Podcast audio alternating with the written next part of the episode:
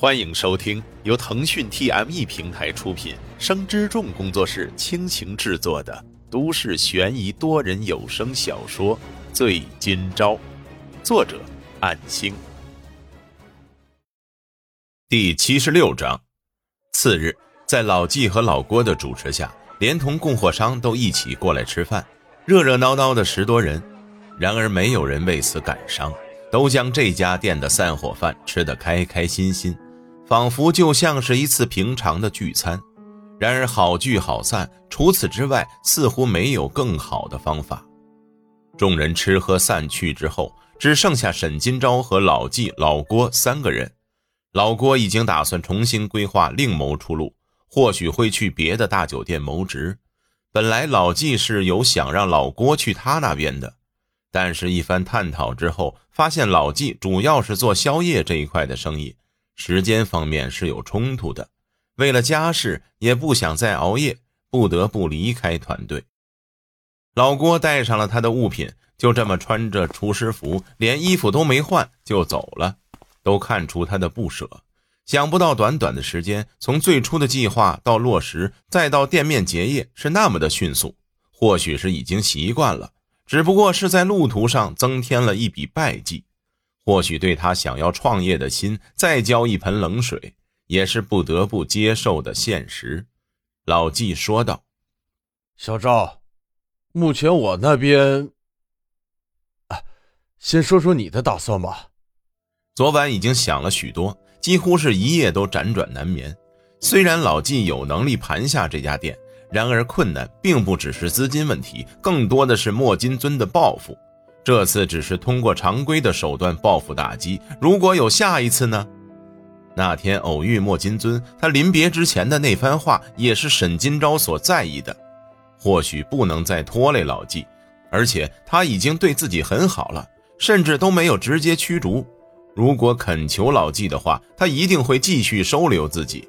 但是这样做的后果是显而易见的，明显会重蹈覆辙。最终害老纪也像刘梅一样卷入这场漩涡，沈金钊心里暗暗咬牙，尽管很舍不得这样一位好老板，但是却不能连累他。谢谢老纪这两个月的照顾，本来你和静哥只是说做暑假工的，结果让我一直做到现在，为此我已经不知道该如何感谢你。我不希望刘姐的情况再次发生，也不希望那晚记载来的场面重演。我会通过特别的方式解决这件事。哦，这样啊，行吧。等你的事情处理好了之后，如果有什么我能帮上忙的，尽管开口。到时也非常欢迎你再度加入我们。老纪李伟的这番话也是直白，没有勉强沈金钊。虽然知道这是个很有才华的下属，但是也确实会担心得罪墨家。既然他都这样开口了。也就没有强留，在老纪静坐的空当，沈金钊也带上了私人物品。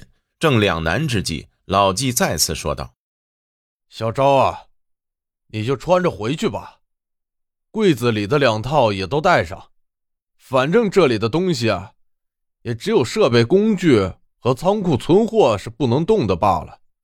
接下来我收拾就好，辛苦你了。”沈金钊接受好意。与老纪告别，骑着自行车在下午的太阳底下游荡。平时都是这个时间刚开始上班，结果现在反而难得见到这种光景，突然失去了奋斗的场所，像无头苍蝇一样到处转悠，想等乔可奈放学，顺便留意周边的招聘广告和海报等。不知怎么的，突然想起君卓，不辞而别，甚至不再联络的他。是不是已经回归自己的岗位与生活了呢？毕竟只是萍水相逢，虽然一声不响的走了，有些不太厚道，可也没有指责他的理由。他给乔可奈买了衣服，出钱带着去玩了一整天，这样的花费比起市内最贵的酒店都有余了。短短的两天借宿，又有什么可说的呢？可是心里总有那么一丝不甘，这种薄情的方式实在难以释怀。甚至还因此时不时想到穆成雪的父亲穆复来，他恼怒的一番话语，连带恐吓的不欢而散，这些都是萦绕在心头、挥之不去的梦魇。难道今后真的就不能再与慕成雪见面了吗？这样真的可以吗？不可以。或许只是现阶段不得不接受穆夫来的威胁，但是绝对不会放弃慕成雪的。沈金钊如此笃定的坚信未来一定会有转机。这时接到了高哥打来的电话：“喂，小张，我昨天外出了，听说你有事找我。”“啊，高警官，谢谢回电。昨天我找你是想了解一下刘姐的事情，你的同事已经和我大致说了，我也把正式成为小奈监护人的相关文件签了。”